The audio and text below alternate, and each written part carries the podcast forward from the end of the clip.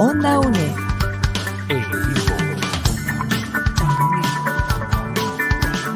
Imagen y sonido, hasta donde estés.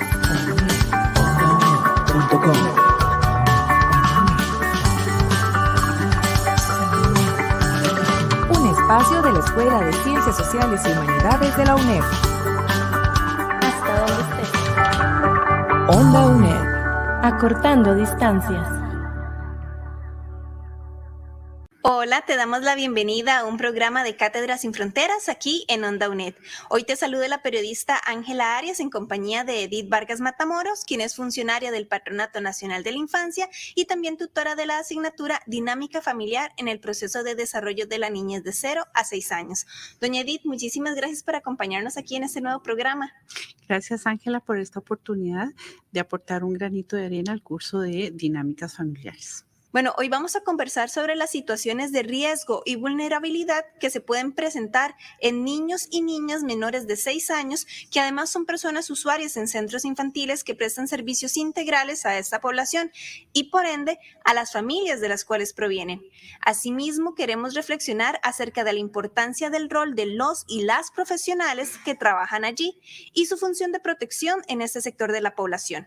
Esto no solo en el desarrollo de acciones preventivas, sino también atencionales, mínimo como espacio de detección, referencia y articulación con otras instancias públicas y privadas, que están especializadas en la atención de situaciones que son violatorias de los derechos de niños y sus familias. Pero vamos a iniciar este programa después de una breve pausa. Ya regresamos. Onda UNED. Acortando distancias. Acompañamos tus estudios. Cátedras sin fronteras.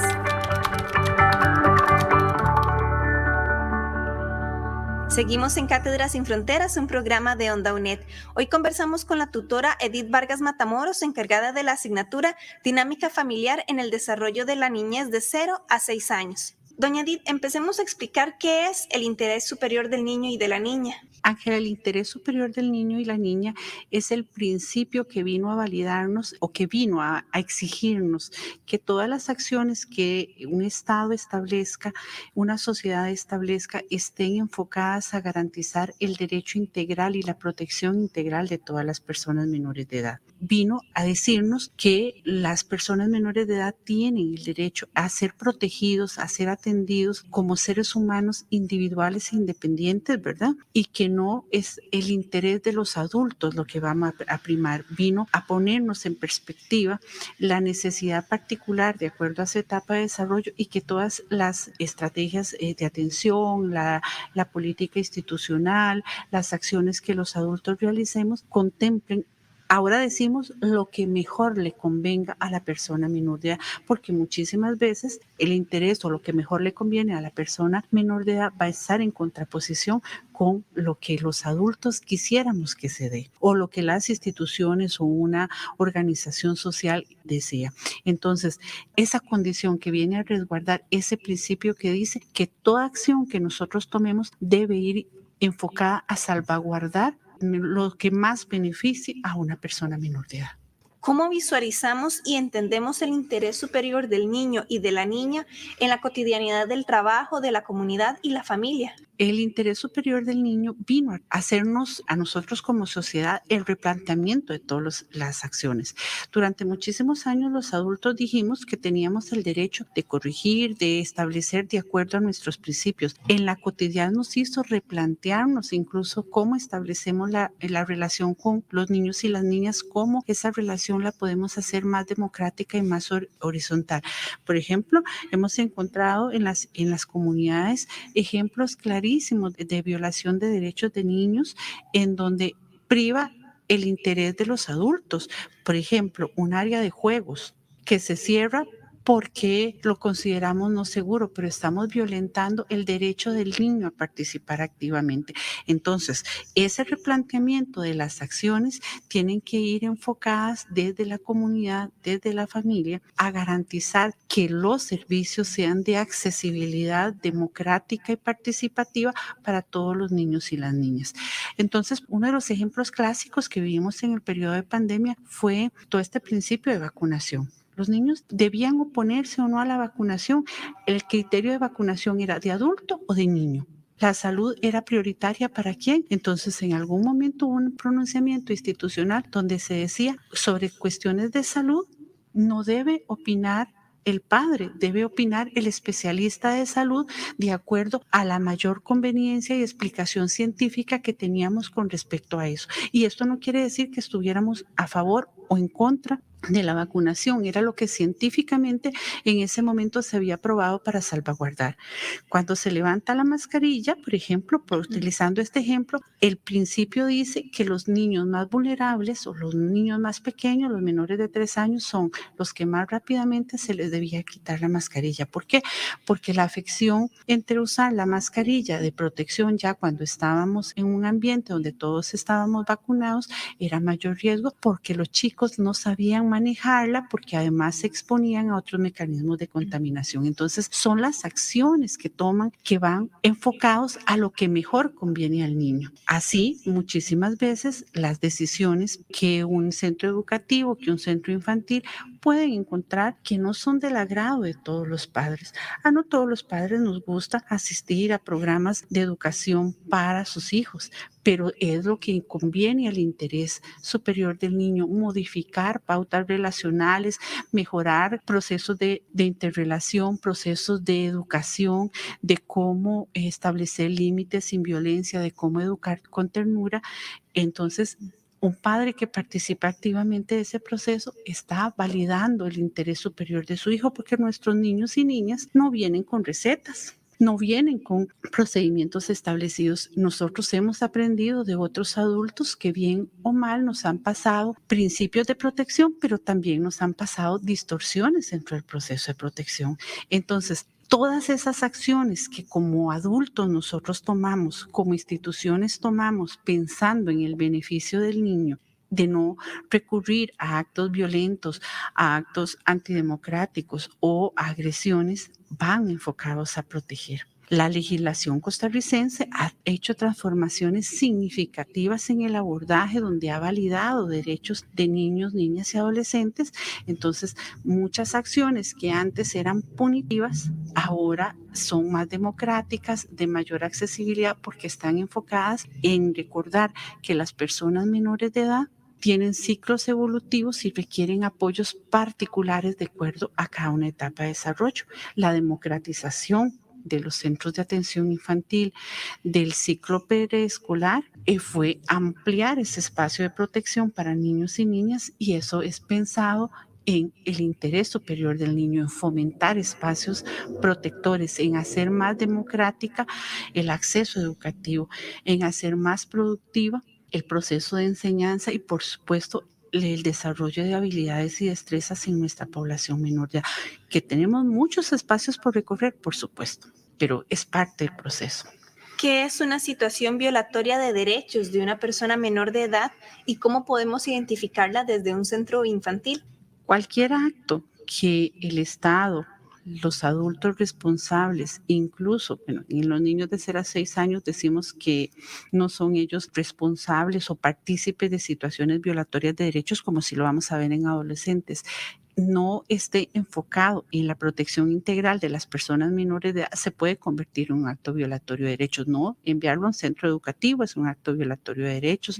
No brindarle la atención de salud que requiere es un acto violatorio de derechos. La pobreza estructural es una violación de derechos, el maltrato en cualquiera de sus manifestaciones, la negligencia, el abuso, el abuso emocional, la desprotección, el negarle el derecho a la educación o a la recreación es un acto violatorio de derechos. Y por supuesto, por ejemplo, desde un centro educativo o desde un espacio de salud, no brindarle las, citas médicas que requiere, no, que no tenga el acceso a, a los servicios de salud que requiere, es un acto violatorio de derechos, porque tenemos que recordar que un acto violatorio de derechos no solamente son los actos de agresión de los padres, también el vivir en condiciones de pobreza, de hacinamiento, son actos violatorios de derechos que el Estado realiza por no poder facilitar las condiciones de vida que todas las personas menores de edad requieren.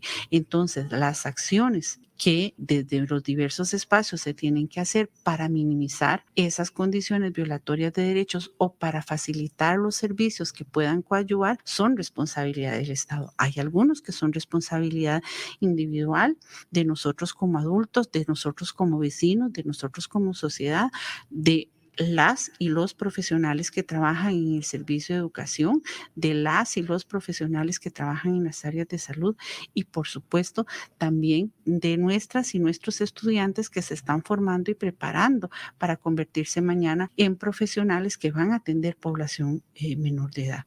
Entonces, ¿cómo eh, ¿Cómo lo podemos identificar desde el centro de salud, desde el centro infantil? Cuando un niñito llega al centro infantil y lo vemos quien tiene hambre porque proviene de una familia en condiciones de vulnerabilidad.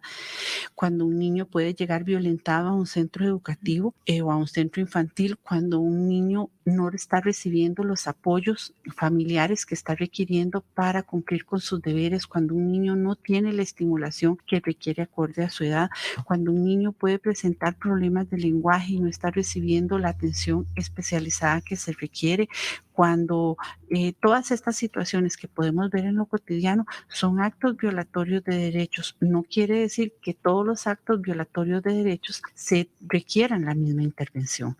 Hay algunos que por el nivel, la cronicidad y la permanencia en el tiempo van a requerir de medidas mucho más fuertes y hay otros donde nosotros, los miembros de un centro infantil o la sociedad en general, podemos prestar apoyo. Si yo tengo un niño y una niña que juega todo el día en la calle sin la supervisión de adulto, y yo me doy cuenta como vecino, como ciudadano, que eso está pasando, yo puedo ir a tocarle la puerta a esa mamá y como vecina, como miembro de la comunidad, brindarle una orientación, no necesariamente profesional, Estamos hablando de una orientación de tú a tú, de una madre o de un vecino preocupado por un niño a otro vecino preocupado por un niño y decirle, su bebé, su niño está en la calle y él no merece porque si le sucede un accidente va a perder y se está violentando un derecho. Pero si la cosa no camina y nosotros vemos que a pesar de las buenas intenciones eh, la situación de negligencia se agrava, tenemos que recurrir a, a, otras instancias. Pero hay actos que de acuerdo a la legislación costarricense no podemos dejar pasar. Radio Nacional, 101.5 FM.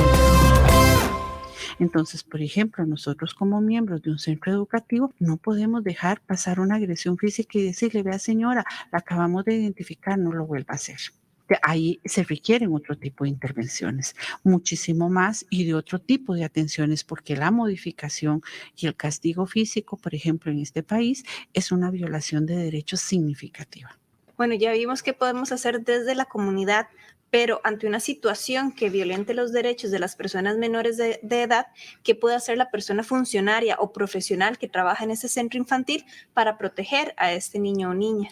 El artículo 49 del Código de la Niñez y la Adolescencia establece que todo funcionario público que trabaje en un centro de atención de personas menores de edad, dígase educativo, dígase centro de salud, en donde se le brinde algún tipo de atención, está en la obligación legal de establecer una denuncia cuando identifica una situación violatoria de derechos.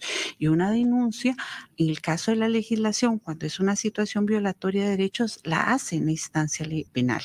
O sea, puede acudir a la fiscalía, a la policía, puede acudir al Patronato Nacional de la Infancia, pero está obligado a, a realizarlo.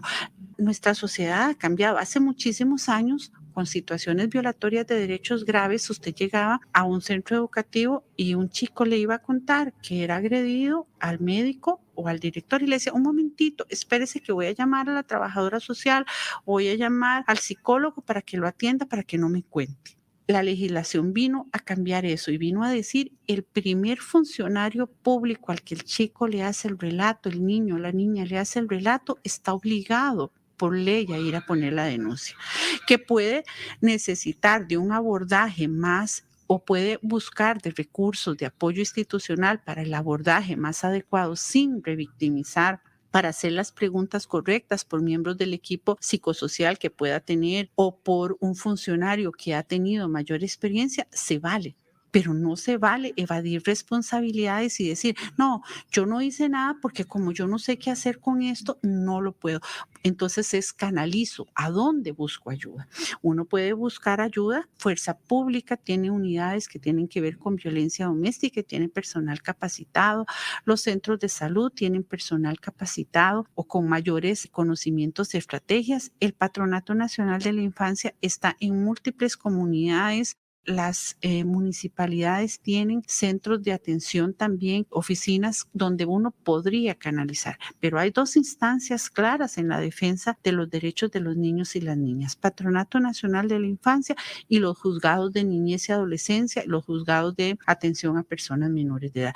Esas son herramientas, ellos podrán canalizar Ahora tenemos a nivel país líneas de denuncia como el 911, donde uno puede llamar, orientar y hay un procedimiento para canalizar a las diversas instituciones. Está el COI, las líneas 1147. O sea, vamos a encontrar múltiples herramientas. No necesariamente a veces las respuestas están en los tiempos y en las formas que uno espera, pero entre mayor información tengamos, más claro va a ser. Entonces, por ejemplo, no es lo mismo hacer una denuncia que hacer una referencia. Si yo soy un miembro de un centro infantil, soy el, el, estudiante, el pasante, el docente que está en un centro infantil y tengo al niño ahí, yo voy a tener la posibilidad de poner nombre completo del niño, apellido completo, dirección de los padres, nombre de los padres y hacer esa referencia que detalla toda la situación violatoria de derechos y no es mi interpretación de la situación violatoria de derechos, es simple y sencillamente la traducción en las palabras sencillas de lo que el niño nos dijo que le sucedió o lo que yo estoy viendo que le está sucediendo al niño. No tenemos que ponerle ningún adicional, no tenemos que poner más. Hay momentos, no es lo usual dentro de un centro infantil, pero estamos hablando también de que uno puede ver, yo puedo ser el docente de un centro infantil y salir a la acera y ver una situación violatoria de derechos de un niño. Y aún así la ética del funcionario público dice que estoy obligada a plantear la denuncia. Entonces yo puedo conseguir la mayoría de los datos y hacer la referencia en qué momento lo vi y un aproximado. ¿El PANI tiene la obligación de investigar? Sí, y si no tengo los datos completos y la denuncia la tengo que poner en la instancia judicial, entonces no la pongo en la fiscalía, la pongo en el OIJ.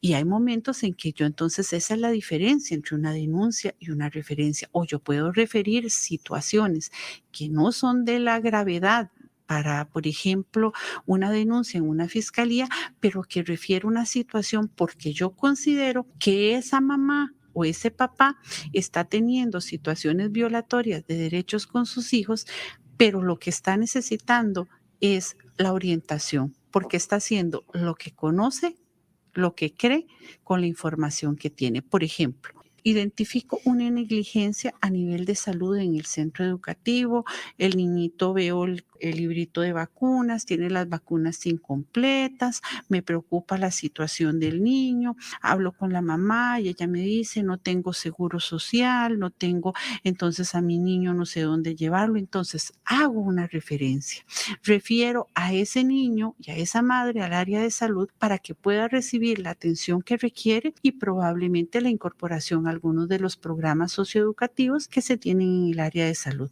porque la mamá está haciendo lo que puede con la información que tiene. Entonces eso podría mejorarle la condición de vida a esa madre, pero también podría mejorarle la condición de vida a ese niño. Y esa situación violatoria de derechos está muy relacionada con el contexto cultural y con las condiciones de vida que tiene la mamá. Y con un poco de orientación podría mejorar significativamente la intervención y la atención con ese niño. Es más complejo este proceso de identificación y atención de situaciones de riesgo cuando las niñas y los niños atraviesan condiciones de vulnerabilidad a nivel de salud o discapacidad o tal vez otros problemas. Por supuesto que sí, Ángela. Es más complejo porque a veces los medios que tiene el niño o la niña para poder comunicar lo que está viviendo no son tan claros como los que tiene un niño o niña que no tiene problemas de lenguaje. Por ejemplo, una situación de abuso sexual en un niño con discapacidad es muchísimo más complicada de identificar. Usualmente se identifican por indicadores físicos, por indicadores conductuales y no tanto por un relato de un niño o niña. Entonces ahí es donde nosotros tenemos como estudiantes como profesionales que trabajan en un centro infantil, de poder identificar los cambios de comportamiento, agudizar todos los sentidos, el poder leer incluso en el niño los cambios de comportamiento, los cambios físicos, las pautas interrelacionales, porque el efecto de las situaciones violatorias de derecho causa un trauma en un niño tiene un impacto emocional y psicológico en el niño que de alguna manera lo va a poder reflejar. Los indicadores físicos son solo una de las, de las partes. Lo que un niño puede relatar es una de las partes. Pero, por ejemplo, vamos a tener herramientas como la terapia, como el juego, como la observación conductual, la parte interrelacional, el dibujo, para que el niño pueda expresar. Entonces ahí va a depender mucho de las habilidades. A veces lo que sucede es que vemos ese tipo de, comportamientos y asumimos y lo naturalizamos, lo dejamos pasar y lo obviamos. Y después decíamos, es que como él no habla, porque él no lo verbaliza o porque tiene una discapacidad, otras condiciones también tienen que ver con enfermedades crónicas, o sea, la importancia de poder brindarle a la familia los aportes y, soportes que la familia requiere. Por ejemplo, podemos tener situaciones de niños con compromisos cognitivos con condiciones de vulnerabilidad a nivel de salud y que provienen de estructuras familiares con carencias económicas significativas, yo como centro infantil no le podría pedir a esa mamá que desarrolle grandes actividades de estimulación si la mamá tal vez las condiciones culturales o de vida están muy relacionadas con la pobreza y las carencias. Entonces, mi prioridad va a estar enfocada en brindarle alimentación, vestido y techo a mis hijos. La parte de estimulación está contemplada dentro de sus necesidades. La parte de apoyo afectivo, la autorregulación y muchísimas otras labores de cuidado son visualizadas como un plus. Entonces, si el centro educativo o el centro infantil puede aportar ejercicios prácticos de alternativas de juego que puede realizar sin inversión económica, si puede desarrollar estrategias para el acompañamiento de esa mamá, si puede incluso desarrollar actividades intensificadas para mejorar la condición de esos niños, estaremos contribuyendo al interés superior del niño y estaremos contribuyendo de manera significativa a mejorarle las condiciones. El centro infantil como espacio de protección es vital y tiene y puede aportarle a la niñez y a la familia de manera significativa. Tal vez si nos cuenta como a qué instituciones o recursos comunales puede recurrirse para solicitar apoyo cuando un niño o una niña eh, tiene violentados sus derechos y además cómo lo puede hacer la persona que trabaja en ese centro infantil.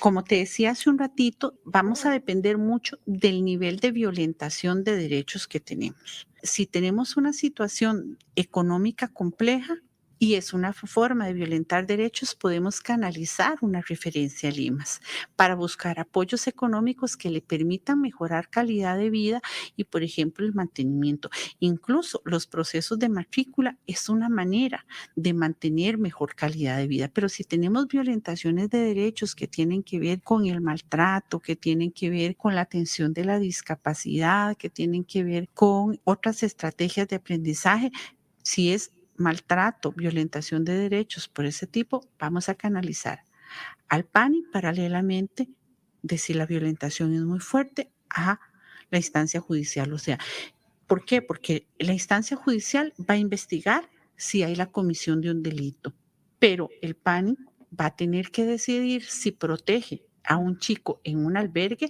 o bien protege a un chico con una medida de orientación, cuidado y seguimiento, porque ese es el otro mito, ¿verdad? Que el PANI solo todos los va a meter en un albergue o todos se los va a quitar a los papás y los va a ubicar con un recurso, no. Hay medidas para orientación, seguimiento, escuelas de padres, programas de apoyo, programas educativos, programas preventivos, incluso la parte atencional de la familia para dotarlo de otras herramientas para el manejo más adecuado adecuado, la parte de atención integral para que la familia pueda modificar las pautas de interrelación. Pero si, por ejemplo, la violentación de derechos es a nivel de salud, podemos canalizar a través de una referencia al EVAIS más cercano para que pueda, por ejemplo, recibir apoyo de trabajo social o psicología. Si estamos eh, con violentación de derechos por problemas de conducta, podemos canalizar a la atención de la parte de salud mental una referencia, por ejemplo, para que un niño sea valorado por eh, situaciones de hiperactividad que no mejora la relación conductual con el entorno. Entonces, hay momentos en que, como decíamos antes, es una denuncia formal y hay momentos que es una referencia donde vamos a explicar cuáles son las condiciones que hemos evidenciado en una boletita donde va nombre del niño, dirección del niño, situación, organización o institución a la que voy a referir, porque un centro infantil podría referir perfectamente hasta un apoyo económico que tiene más peso a una institución como una ONG, como el Club de Leones, para buscar un apoyo que un niño puede requerir y que una familia puede requerir. Entonces, esa parte de hacer una referencia clara, como les decía, de poder exponer cuáles son las condiciones y la situación que encontramos y por qué la consideramos una violación de derechos de ese niño y esa niña y clarificar qué es lo que queremos que se le pueda brindar de apoyo. O sea, qué hemos hecho nosotros también como institución para apoyar y que no hemos tenido respuesta de parte de los adultos responsables de ese niño y esa niña. Doña Edith, muchísimas gracias por habernos acompañado aquí en Cátedras sin Fronteras. Muchas gracias a usted, Ángela, por la experiencia del día de hoy. Bueno, quisiéramos darle muchísimas gracias a las personas que hicieron posible esta producción. En primer lugar, a la señora Edith Vargas Matamoros, no solamente como tutora del curso, sino también como productora y especialista invitada en este programa. Ángela Arias en conducción y también al señor Sebastián Fournier en el control técnico. Muchísimas gracias por habernos acompañado y les deseamos muchos éxitos en sus estudios. Hasta la próxima. Onda UNE.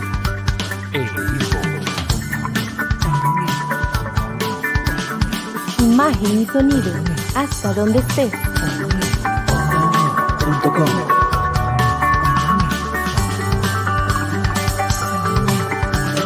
Un espacio de la Escuela de Ciencias Sociales y Humanidades de la UNED. Onda UNED. Acortando distancias.